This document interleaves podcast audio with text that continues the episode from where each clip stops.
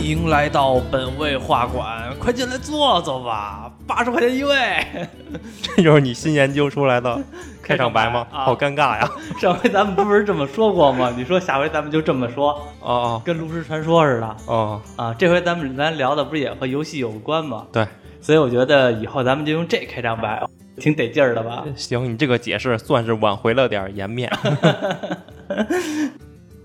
今天咱们聊一部，其实也不算聊这部动漫，因为咱们其实也没怎么看这部动漫，只能说以这个为话题，对引起来后边的咱们聊的这些事儿。我觉得这期呢，算是比较水的一期，怎么能这么说 呢？因为咱们是临时想起来的嘛。这是对未来的一个很好的展望嘛？嗯，而且也是咱们小的时候，其实特别希望这种事情马上就要实现。对呀、而且我记得我咱小的时候梦寐以求的。梦寐以求就是这样，而且咱经常玩真人 RPG，对， 尤其是以大师带队。嗯，先简单的聊一下《刀剑神域》。其实这部动漫我之前就知道，但是从来没看过我也是知道一直特别火。啊。我刚开始不知道它是以这种游戏的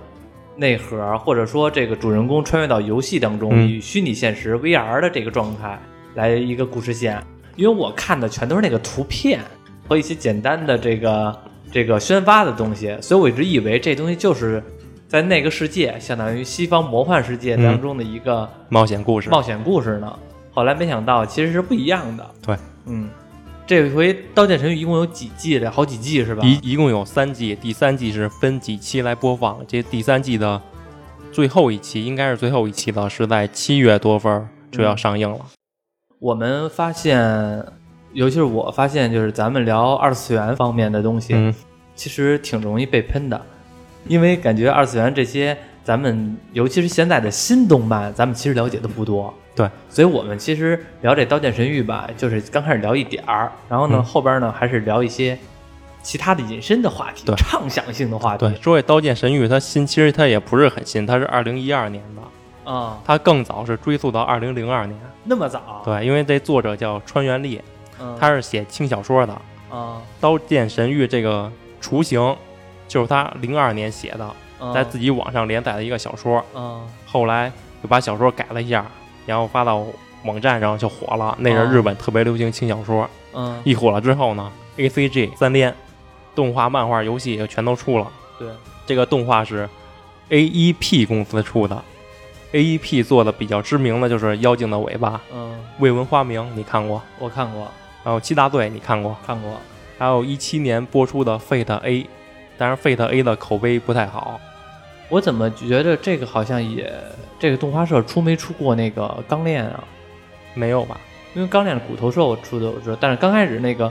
就是那个刚开始玲珑就啊，对，开场动画那看的话就那英文的那个我不会念，就是那个、A 打头那个那我嗯对我很熟悉。对很熟悉，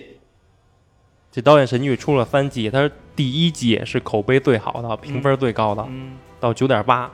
一二年播放到今年都八年了，嗯我也之前一直就没看，嗯现现在前段时间看的第一季，嗯看完了之后，少年感太强了，只怪自己生的太早了，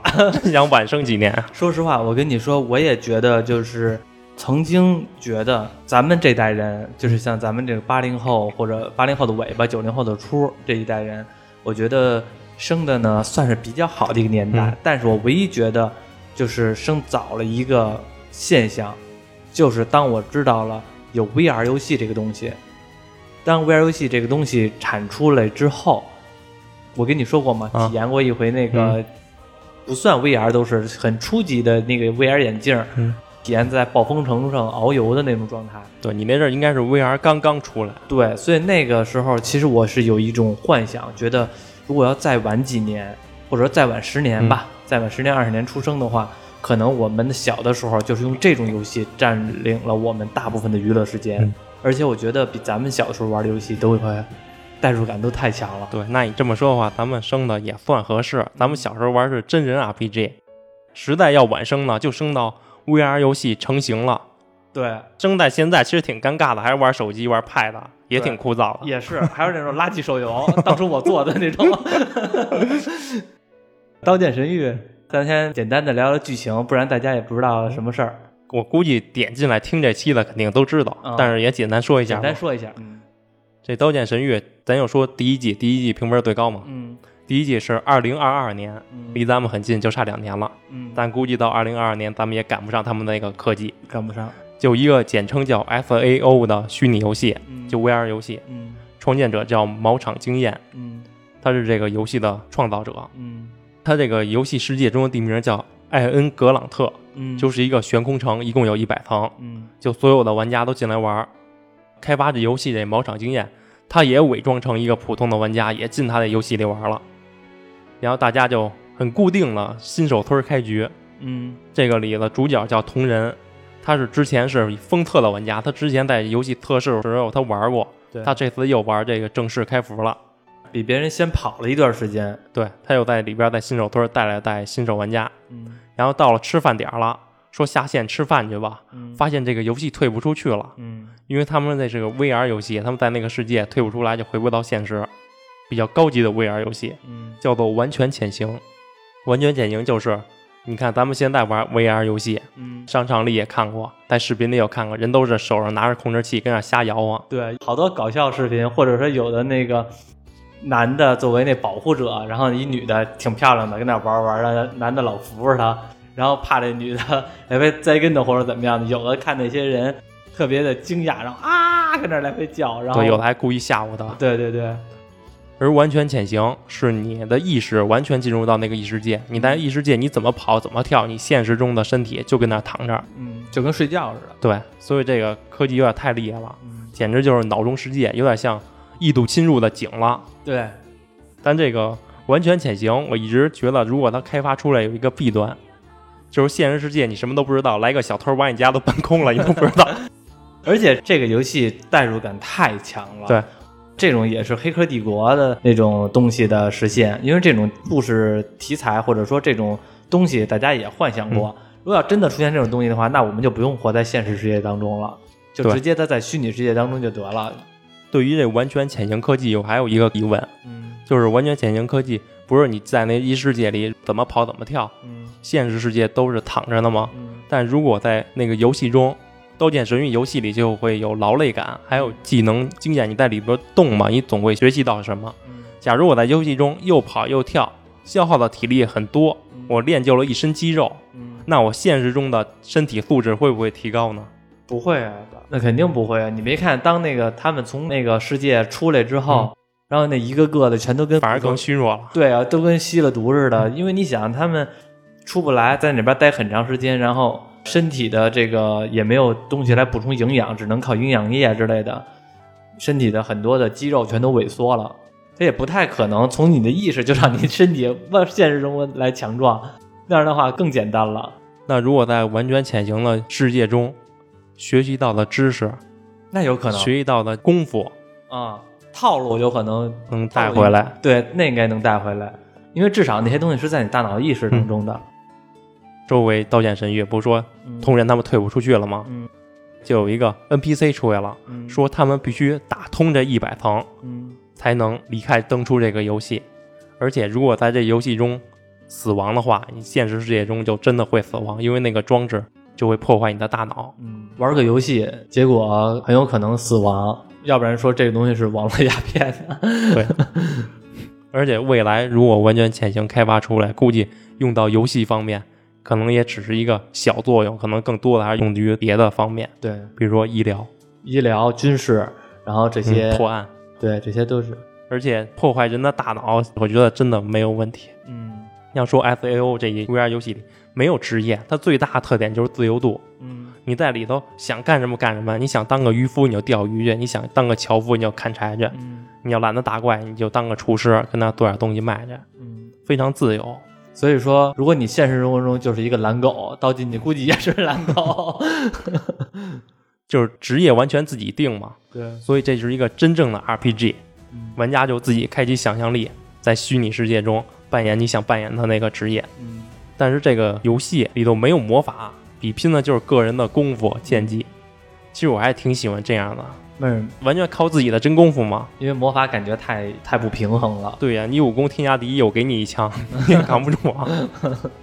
战斗力，你身体战斗力五千，我我占五渣，我拿把枪把你五千战斗力崩死了。对，嗯也挺讨厌的。其实它这个世界观的设定，或者说那个风格吧，特别像 D N F，嗯，有点儿。对吧？其实特别像 D N F、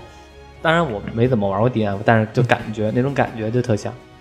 这又想起《沃尔魔兽世界》沃尔中的 RPG 服，你去过 RPG 服吗？去过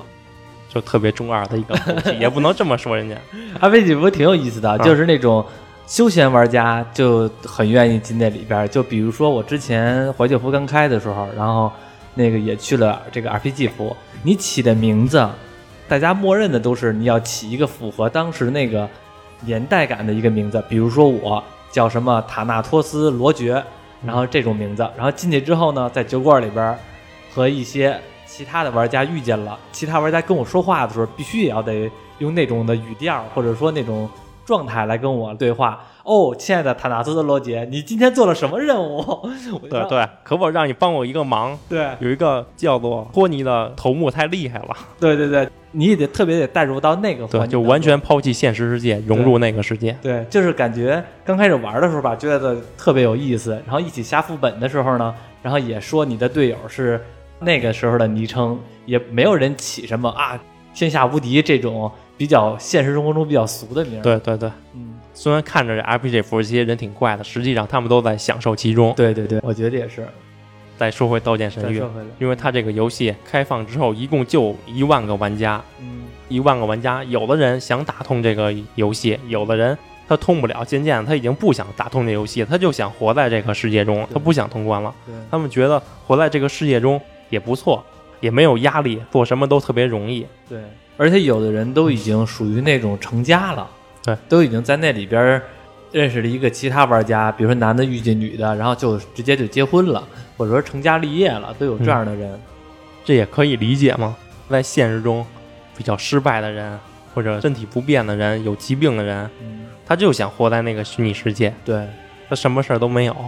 嗯所以说，就想到了《荆棘下咽》《亡岭之峡》中的美马版，他嗯开发的脑中世界，我觉得是对的，他应该去开发。以后未来的人类可能死后就没有墓地，不用给你火化放嗯骨灰盒里，就给你造一个脑中世界，嗯，你在另一个虚拟的世界去活着，把也你不影响现实。对，把你的意识转移到一个，比如说啊，把你的意识转移到一个芯片当中，然后呢，把这个芯片存入到这个数据库当中，这个就成了一个整个的一个虚拟的大电脑。因为你的意识只要存在，那就证明你这个人还在，还是活着，不会跟着你身体机能消亡而消亡。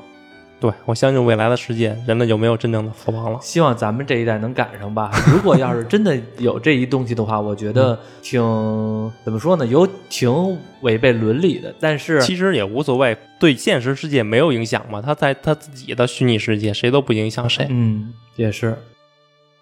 这《刀剑神域》这个主角通人，嗯在这个游戏中，因为第一季一共二十五集嘛，我以我以为他全部都要演这个艾伦·格朗特的一百层里闯关呢，结果到第十五集嗯竟然通关了， 啊，他们出来了，对，太随便了。但是虽然动画用十五集，实际上他们那里用了两年的时间，嗯而且不是同人打穿了一百层，而是在七十多层的时候揭穿了那毛场经验那创作者，啊嗯他扮演那个在游戏中那个角色。毛场说：“你要跟我单挑，你赢了，我就算你通关了，把所有人都放出去。嗯”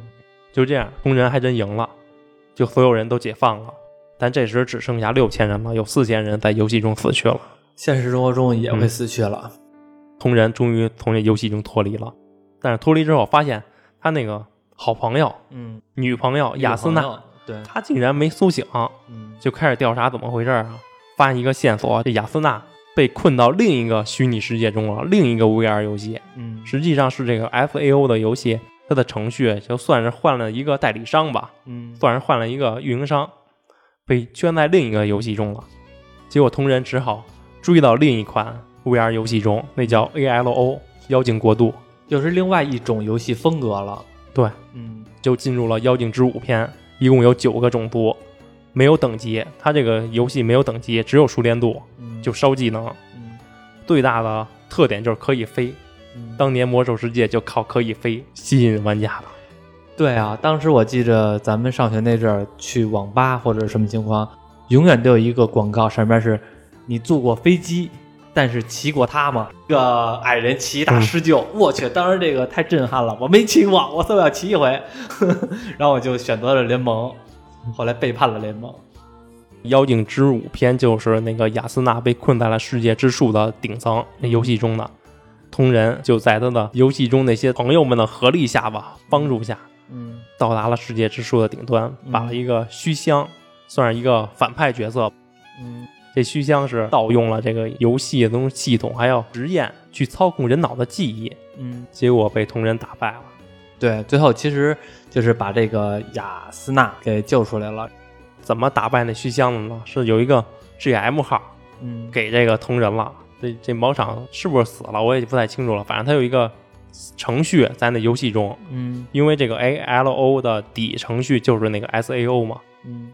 所以这同人就用了毛场的 GM 号，嗯把那个虚香，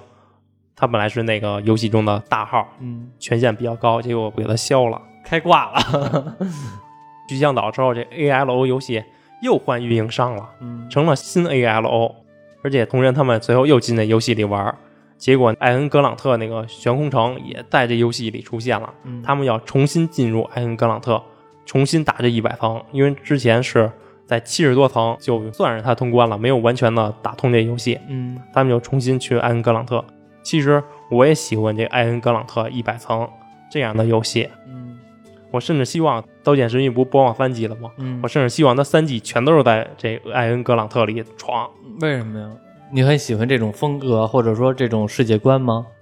对啊，就是特别自由嘛，什么职业都有。关键他艾恩格朗特一百层呢，你怎么十五级就给他打没了呢？而且他没过几级就二十多层了，又没过几级四十多层了。而且也没演他怎么打。对你好多层都没看，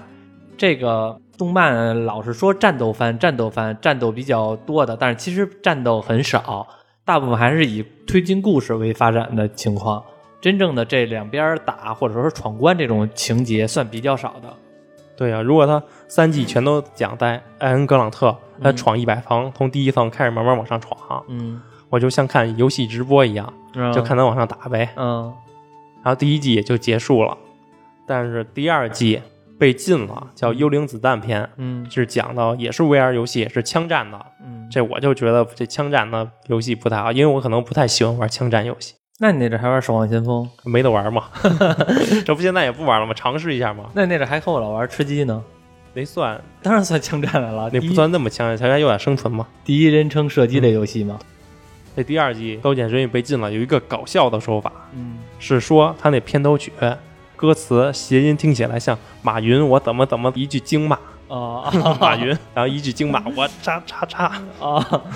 所以马云一怒之下，把这用钞票能力把这第二季给封了。你这太扯淡 了。哎对我估计马云都不知道什么是刀剑神域， 对啊，他可能以为是个玉佩呢。好像说我听的说法是因为像你说的这个，是因为是枪战类游戏，然后呢，可能怕对青少年有一些呃枪啊，或者是这种影响吧，也有是这个说法的。具体说法具体是什么我也不知道。主要原因肯定是离不开血腥暴力呗，啊嗯嗯还有暴露色情之类的。啊对它是因为那一年好多都被禁了，包括《东京食尸鬼》《进击巨人》嗯，都是那年给禁的。而且是它那里边会有稍微的少量的，其实也不多，就是和现在的新番比较起来，现在有很多新番都是那种后宫番，然后卖肉番，那个会有少量的一些男女的情爱啊这种感觉，接吻啊，或者说暴露的稍微多点儿啊，会有一些这种情况，但是其实不多，和现在的一些漫画比较起来差远了。然后就是《刀剑神域》第三季倒是没禁，还一直在播放，也是 B 站买的版权，嗯但是口碑不太好，说剧情太拖了，没什么意思。嗯但是第三季除了完全减刑，还提出了一个科技，嗯，叫做人工摇光。什么叫人工摇光？简单的说，就是人的灵魂。摇光可能就是人大脑里头嗯什么细胞啊，细胞里什么有管子，管子里有光子，嗯把那光子用人工给你复制出来，嗯就相当于给你复制一个灵魂，嗯。然后放进别的 AI 里，就铸铸造了一个另一个你。那我进行的事情影响到那个人吗？影响不了，可能那个把你意识灵魂放进另一个 AI 里，它可能就跟你一模一样行为举止之类的。哦，那我自个儿玩不上啊， 别人玩，那等于是别人玩我呢，不是我玩别人啊。不然的话，等于换头了，嗯把你的意识灵魂直接换到另一个尸体，你那个旧身体不要了。嗯，这个那我得换一个巨石强森那样的。因为第三季它有好几期，集数很多，然后评价说很无聊，很嗯剧情很拖沓，所以我也没看。 嗯但基本上也都是 VR 游戏嘛，它也是在游戏里，同人是被邀请到一个新的 VR 游戏当游戏测试员，然嗯后在里头发生的一些故事。嗯当然，它这个《召见神域》这个题材是一定会改编成游戏的，因为省了很多游戏方面的策划工作，对，而且也确实出了很多，很多已经扑街了。因为这个游戏，我觉得它最大的特点就是自由度，对，就在那世界，你自己来回逛，想干什么干什么，想当什么职业都行。很多厂商把《刀剑神域》你给做成回合游戏，做成卡牌游戏，那就过分了。 这不过分，还有那种二 D 的那种，这不过分。为什么没有做成那种自由度很高的游戏，这种沙盒游戏呢？嗯，因为说句实话，那种游戏你做完了之后吧，不是特别挣钱。一个是成本太高了，技术难度比较高，其实技术难度还比较高的。呃，另外一个呢，就是真不挣钱。做成卡牌游戏呢，是这是最挣钱的，因为之前那阵儿《刀剑神域》那游戏刚出来的时候，我不我不知道端游还有没有，或者是手游刚出来的时候，因为那阵儿我也在一手游的渠道公司，嗯我也在推那款游戏，就是那么推那款游戏，其实盈利效果也一般，因为嗯游戏质量做的也不行，毕竟和这个整体的世界观差别太大了，嗯所以其实大家也不认账，就坑一波钱呗。对，就坑一波钱。但是你要是真的做成那种像《我的世界》那种游戏的时候，嗯难度又很高了，又真的有点太高了，而且更不挣钱，还有可能赔钱。嗯这个至少好赖是坑一波钱能挣回来，所以归根结底还是利益驱嗯使。不愧是在游戏圈摸爬滚打多年的人。哎呀，这不是大家都能理解。你们游戏人老喊呢，最初的感动呢，没有感动， 我们游戏人最初就没有感动， 就是想赚钱， 我们人就是想坑玩家钱。嗯但最怕的游戏就是二 D 的那种，屏幕上边挂着一排活动，屏幕下边挂着一排活动。因为活动挣钱 啊，就而且是活动不能断，断了的话，你的收入直接就降下来很多。然后老大就开始怒了，然后那个公司也开始怒了，嗯你的活动为什么会断？充值活动呢？消费活动呢？充值返利呢？各种活动要要一个接着一个的来。行，我知道了，不是你们不想做，是因为生活所迫。对，当然，如果这游戏最好的话，肯定还是三 D 的。 嗯，但是现在还真有一个《刀剑神域》的三 D 手游要上了，怎么跟咱们做的？ 《刀剑神域：黑衣剑士王牌》是嗯真的三 D 的 MMO 的， 哦而且就是在艾恩格朗特打一百层的那个游戏，哦好多年了都没上，哦，可能就是版号没下来，有可能，嗯因为这不是版号申请现在也特别难。不知道能不能赶上七月份这个第三季上来这个热度。嗯，虽然这游戏不是 VR 的，但能体验到 3D 的艾恩格朗特一百层还是不错的。那还可以，因为 VR 现在难度有点大，对现在做 VR 游戏难度有点大，而且是后边咱们再聊 VR。VR 的话呢，嗯其实要是真能做出来这么庞大的游戏的话，会有更多的利益驱使能让它做其他的。对，嗯但首先你要真做这个，你得实现完全潜行，这科技就非常之难了。呃不不用顶多手里拿着控制器，对，嗯肯定是一步一步来嘛，嗯不可能是直接完全减刑对，肯定都是控制器。但如果七月中旬这个《黑衣剑士王牌》没有成功上市的话，不用担心。嗯七月十号，Steam 还要上一个《刀剑神域》啊的游戏，《彼岸游境》也是 3D 的，啊也可以先尝试一下。 啊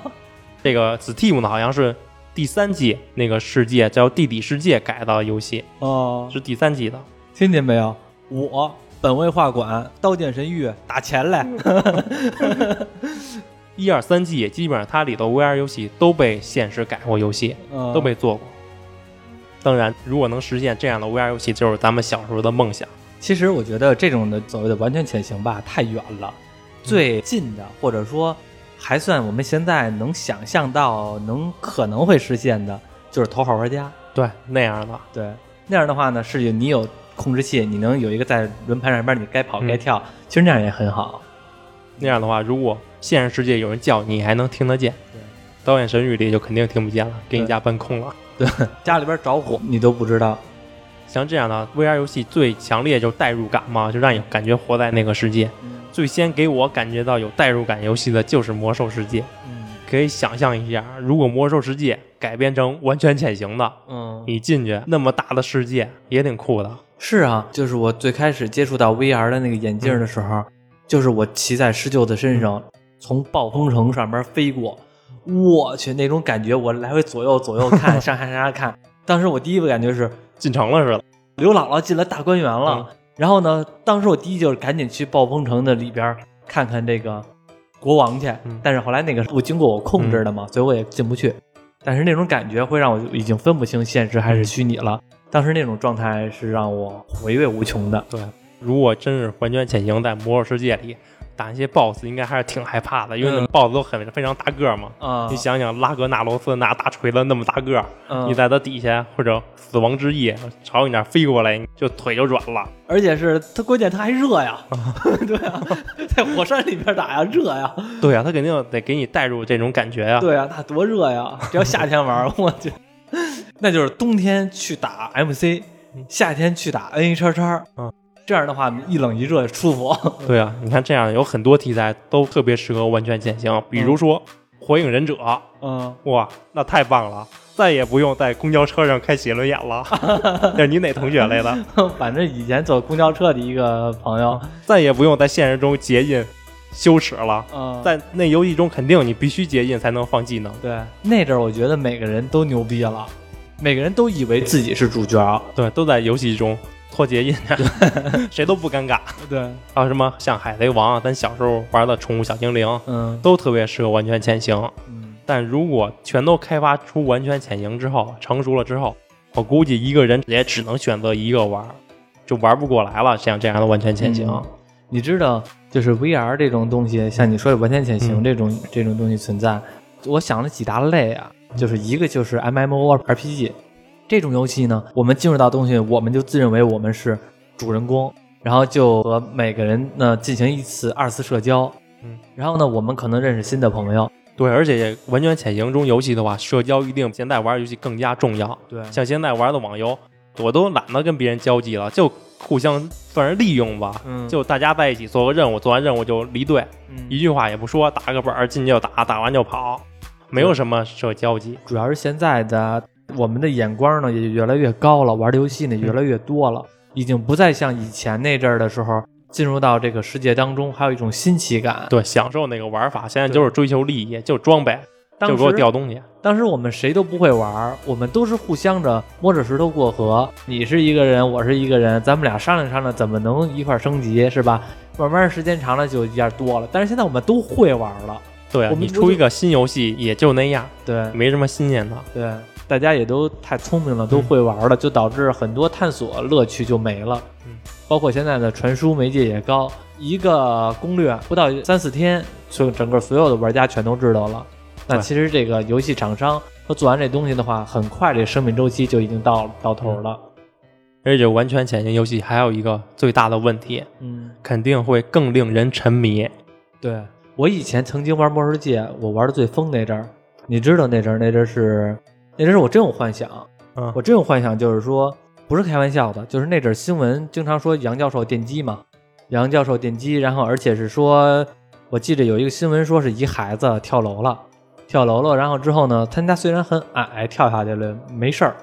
问他为什么跳楼，他觉得我跳下去之后呢，就算死了，还有那灵魂能跑魂儿复活，对，还能跑尸。我曾经玩那个魔兽世界有一段时间，我自个儿也玩出这种感觉来了，嗯我也玩出了感觉，我是不是死了 啊？我还能跑魂儿啊？我也有这种感觉了。所以说，像你说代入感的这种存在，其实，在那阵儿的时候，魔兽世界给我造成的是最大的。如果有完全潜行的话，一定比那阵儿还要强烈。嗯，可能真的就有人就不要现实世界了，我就在游戏世界里活着。嗯，所以 RPG 游戏，我觉得是这种完全潜行类嗯游戏，如果完全潜行要出现的话，在 RPG 游戏会让我们过了一次第二人生。虽然会更加沉迷，但是肯定也会开发出很多新的职业，嗯挣钱的职业，比嗯，如在完全潜行中代练， 对， 那挺爱代练应该不行，顶多带带的人，对带的人练级打打装备之类的，对。开发点新的职业。假如说有完全潜行这种这种游戏，你还想进什么游戏来玩游戏啊？我想玩大航海时代，哎呦，那你还有一航海梦啊，你是海贼王路飞啊，还不是海贼王那样，海贼王那样还有点魔幻吧，嗯什么有技能，吃个恶魔果实，我就想玩那种纯粹的大航海时代。 就是最老版咱们玩 FC 那个时代那种大航海做生意的那种是吗？，对对就是我去这边买刀，去那边卖去那种的。对，要么你当个军人，要不当个海贼，要么当个商人。哦，那你还有一个海洋梦啊？对，有什么理由阻止一个男人出海啊？那你知道我有一个我会玩什么游戏吗？寂静岭，不是，我玩色情游戏。我都没想到。我跟你说，VR 这个东西当时出来的时候，整个圈子都在说，这种东西的出现会把这个色情行业上升了一个新的高度。无论是看片儿也好，还是色情游戏也好，你想想你会成什么情况了？哇，那完全潜行更厉害呀、啊那那你进入到那个世界当中，我去，这不就随便吗？ 这不这这这这这个不玩色情游戏的话，那你玩这游戏干嘛呢？ 这技术干嘛呢？色情是第一的推动力啊！ 人性的这个罪恶啊，人性的这个阴暗面是科技发展的第一推动力啊， 对吧？对呀、你这么一说，我都感觉我浪费科技了。 对啊你想，你想想，就是咱们你玩过没玩过那个什么类似于什么行啊、什么少女啊、乱七八糟这个这种游戏？ 没有， 呃，这边真的假的吧？你就说没有吧，太无聊了吧？那个，反正是还挺有意思的。 反正玩那种的游戏，你想要是这个 VR 的话，那这家伙太棒了啊！ 期待那天吧。期待那天，我所以说我特别期待那种游戏嘛。而且是就是有的其实已经不是说呃距离很远了，因为有的 A 片儿嗯，就是已经有 VR 的了，就是它是那种 VR 的，就是你戴一个就是我之前说那种嗯 VR 的那种眼镜，嗯操作眼镜儿，然后你拿把手这个电影儿放到手机里边儿，嗯手机放完了之后呢，你直接的把这个手机放到眼镜儿上，嗯然后呢，你可以戴着眼镜儿看的就是一个 VR 画面，你左右看这个世界就是存在当中。哇，你竟然一直关注着这方面哎。呀呀，哎呀呀，稍微关注一丢丢而已，不是很多，不是很多。对，还有一点，问问游戏界的你吧，嗯因为现在我发现，好像可能是我不关注啊，也可能就是这样，嗯因为现在感觉端游越来越少了。嗯，因为以前咱们关注的都什么新的网游要出了，关注关注，现在关注的全都是手游，新的手游要出了，嗯，是不是做端游的就少了，全都转行到手游了？因为手游赚钱呀、对，有两个原因，一个是手游赚钱，一个是你已经脱离了关注端游那个年龄段了。在以前的时候，咱们嗯关注端游是、端游是没有手游的时候，嗯然后呢，我们通过娱乐只能看到端游的信息，而且那阵儿的时候，各个厂商都没有手机这个游戏这个制作部门儿，全都是端游。在那阵儿，在咱们小的时候那阵儿嘛，所以都是只能做端嗯游。然后现在呢，你想池子就这么大，这个玩游戏的人虽然越来越多，但是总体来说总量涨的是少的，大部分还是不管是什么年代，都是总量都是那个范围阶段的孩子，或者说稍微的有一些成年人。但是当手游出现之后呢，就会把这个整体的流量也给区分走。然后呢，你也过了那段年龄了，嗯所以你都不会关注了。而且现在端游的话，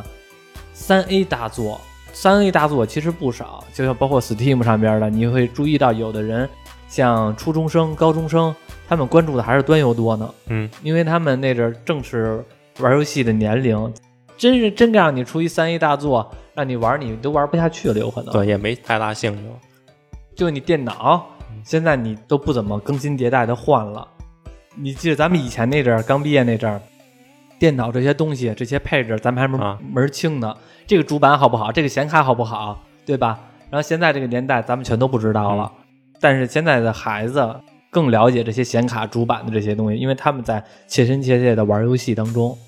像我现在这电脑多老了，你也知道，嗯压根儿也不不怎么装游戏玩儿，新游戏什么都玩不了，玩末世界都卡着呢，那也就是凑合玩了。但是还是手游赚钱，那肯定手游市场大呀，人手一个。对啊，手游市场就跟那什么似的，《皇室战争》似的，芬兰是一家、呃嗯芬兰的一家公司做《皇室战争》嘛，然后做做那个《皇室战争》，不是后来做那什么《荒野乱斗》是吧？啊，啊，这不是那个还有之前做的是 COC 部落冲突，这几款游戏都让这个芬兰这个手游公司一下的成为了一个世界上一线制作商嘛。下一个市场因为开发五 G 了嘛，嗯可能就是云游戏，嗯你觉得云游戏有市场吗？什么叫云游戏？我都不知道。云游戏就是你玩什么端游吧，你不用再下载了，就它有一个云盘，哦我你直接知道在了那里就能玩，哦，知道不用了下载。哦，知道了。我觉得一般，因为我觉得五 G 这个东西怎么说呢？它不是应用在游戏领域当中的，它这技术就不是应用到游戏领域当中了。它在应用到游游戏领域当中，只能是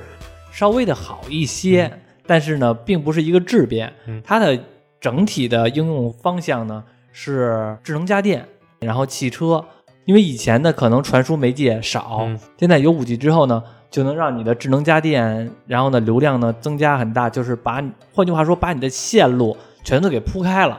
把整个的地球的线路全都给铺开了，它是这么一个概念，和你游戏这个东西提升不提升用不了多少，游戏本来就现在的网速已经很快了，对，网速也非常的快了，对嗯你下载一个端游也费不了多长时间，对，就感觉像是，反正现在给我的感觉就像一个苹果，云嗯游戏就是你把那皮儿给削了吃，其实削不削这皮儿都能吃，嗯，也不太费事儿。对，其实就是对于那种。我以前没有五 G 的时候，我不能做这样的东西，但是有五 G 之后呢，我能做这样的东西，这才是质变。但是现在游戏这东西就是我有没有五 G，我都能做这样的东西。这样的话，云游戏最大的市场就是上班族偷偷玩儿，不用下载。也有可能。所以下一个最大的市场还是 VR 游戏，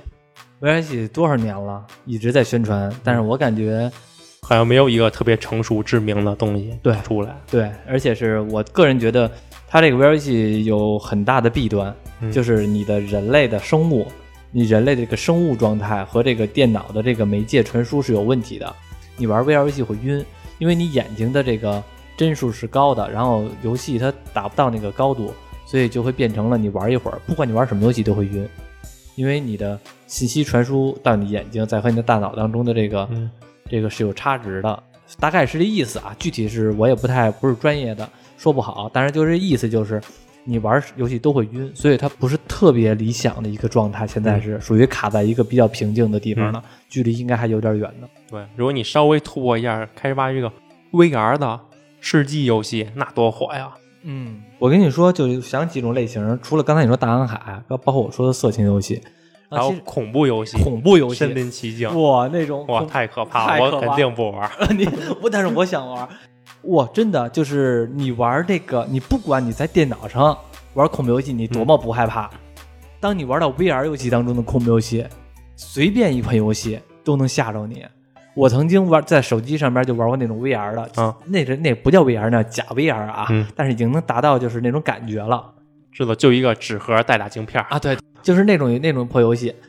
就光是一个很阴暗的一个场景，然后一破电视跟那儿哗就是那个闪，然后边上有什么小丑乱七八糟的。你要是拿下来手机玩的话，你就觉得这什么什么傻逼游戏啊，愣了吧 唧的。但是当你带上那东西之后，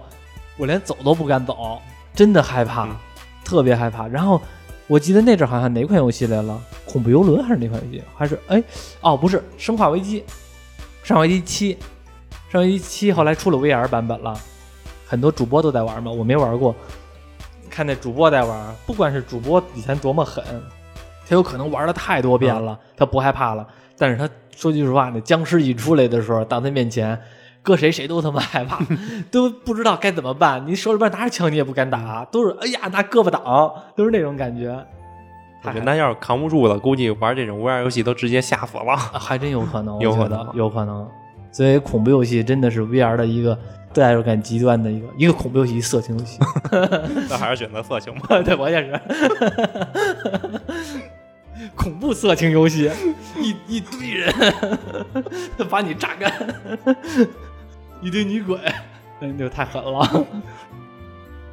然后你刚才说那种打淘沙游戏，啊，打淘沙游戏可能倒还倒还有意思一些，对，就尤其是吃鸡那种的。然后我觉得其实可能比较稍微的吸引力不是那么大一点儿的，就是策略类游戏，尤其是那种三国志类的。那样的完全潜行怎么玩啊？你当一个城主，啊你跟你的手下说传令官。咱们去那个城市占那城市， 咱们去占那个城市去。咱们没有粮草了，你一直在施号命令，他们但是你什么都看不见。那肯定能开个世界视角啊。 有可能吧，也可能就不开，每个玩家都不开，嗯，就得调查情报，自己去调查去。嗯，那哎感，觉那这题材也不错，也不错嘛，？对，代入的《三国志》我感觉挺无聊的呀，不会啊，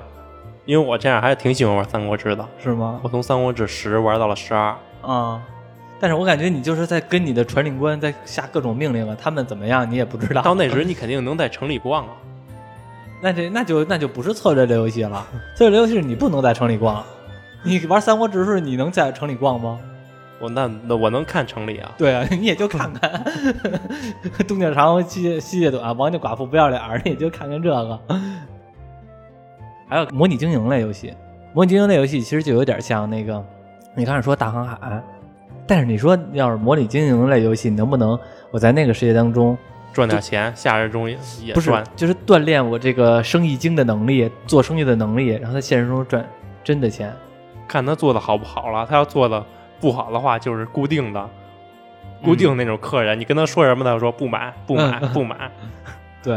没有什么思维方式的那种。模拟经营类游戏的话，感觉都挺好玩的。嗯其实只要那种技术实现都挺好玩的。你想《头号玩家》刚上的时候不是特别火吗？嗯，那《头号玩家》电影不是特别火吗？好多人都也在那段时间都在畅想，如果有这种游戏，它那个游戏叫什么呀？叫叫绿绿洲吧？那个游戏对啊，叫绿洲，都好多人都在幻想，如果是生活在绿洲当中的话是多好。嗯，我也曾经幻想过，如果要在那个世界当中的话，就是累。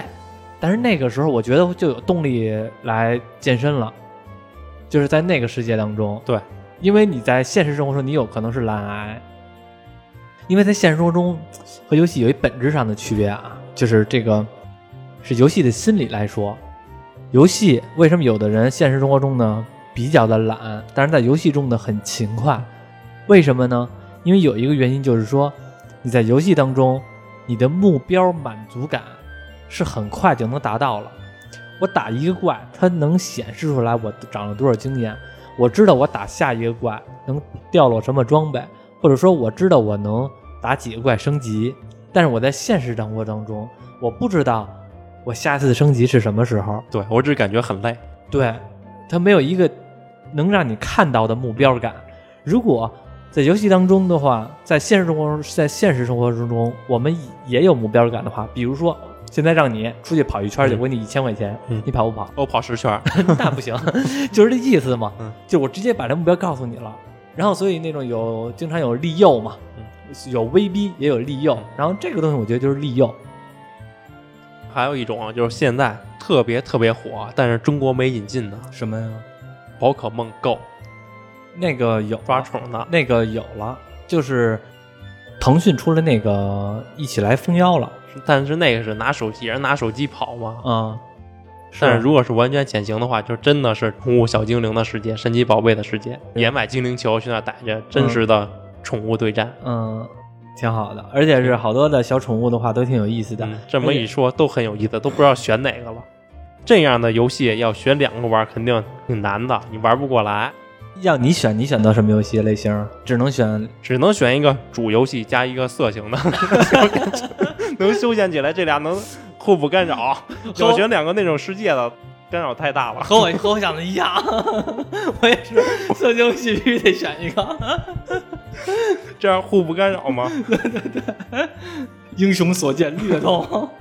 要不就是那种运动游戏，这运动游戏没什么必要。你现实中你不打球，你不踢球，你在完全潜行，你现实世界中躺着，你去游戏里打球去。嗯，我觉得运动游戏这题材感觉不太合适。我觉得其实到那个时候最无聊的，你知道什么游戏吗？就是那种英雄联盟那种游戏，把把都是一样的地 图，把把都是这几个人来互相打，我觉得就挺没劲的了，对对对，对吧？会有这种感觉，对啊因为没有那种完全潜行游戏，它肯定最主要的是那种世界感，对它这样没有世界感。对，就感觉你把把都是他妈的这样 儿，然后把把都没没没意思了。还有那个下棋，下棋的游戏，我在现实中下嗯棋期也没人开发吧？呃，我觉得应该没有吧，不是， 就是一拿手动换的时候，说这么多的题材，刚才不说了吗？玩两个肯定是玩不过来了，这种嗯世界感强了，嗯只能选择一个的话，你选择什么呀？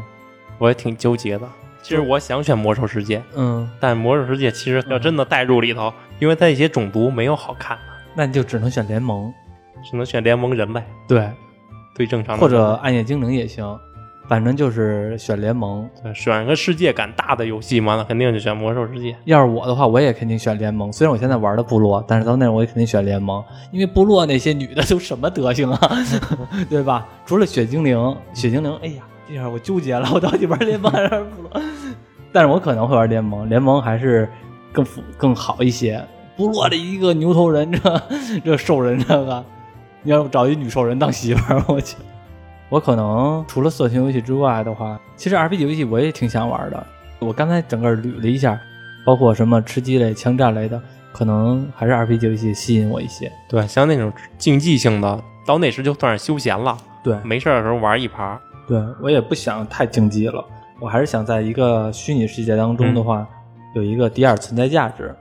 到那个世界当中的话，你会做什么职业，或者说你要干什么？你是像普通人一样打怪呢，还是说是找一个适合自己的工作，或者找一个适合自己的一直做下去？我和那个会和《刀剑神域》中的同人一样，嗯， 当个流浪的 PVP 王者。那不行，当年我《魔兽世界》最初的就是不加工会，做一个流浪的 PVP 王者。到后来不行了，加工会了，因为你 P 不过了 工会有好处了，什么快速炉石之类的。啊。我觉得我要是到那个世界当中的话呢，我可能不会做一个特别升级打怪这种的人物，我更想是做一个旅店老板。嗯，每天呢看到形形色色的人，我觉得旅店老板特别有意思。每天看到形形色色的冒险者，而且是因为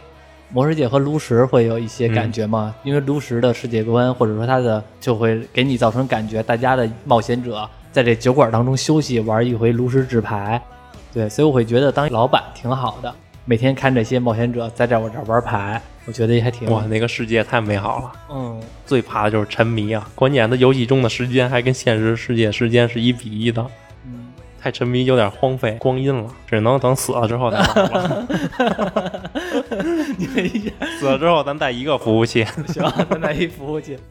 我开旅店，只希望那时候的这个运营商别倒闭，他们服务器别停电就行。嗯，希望以后这个技术实现，或者说咱们不用在咱们活着实现，咱在咱临死之前，咱的孩子说：“爸爸，有有，您期待的新版本出现了，更新迭代资料片出现了，趁你现在还活着，我赶紧把你意识转进去，然后等入土为安了之 后，然后就能玩这个游戏了。”就不入土了，入盒了。对，入盒了，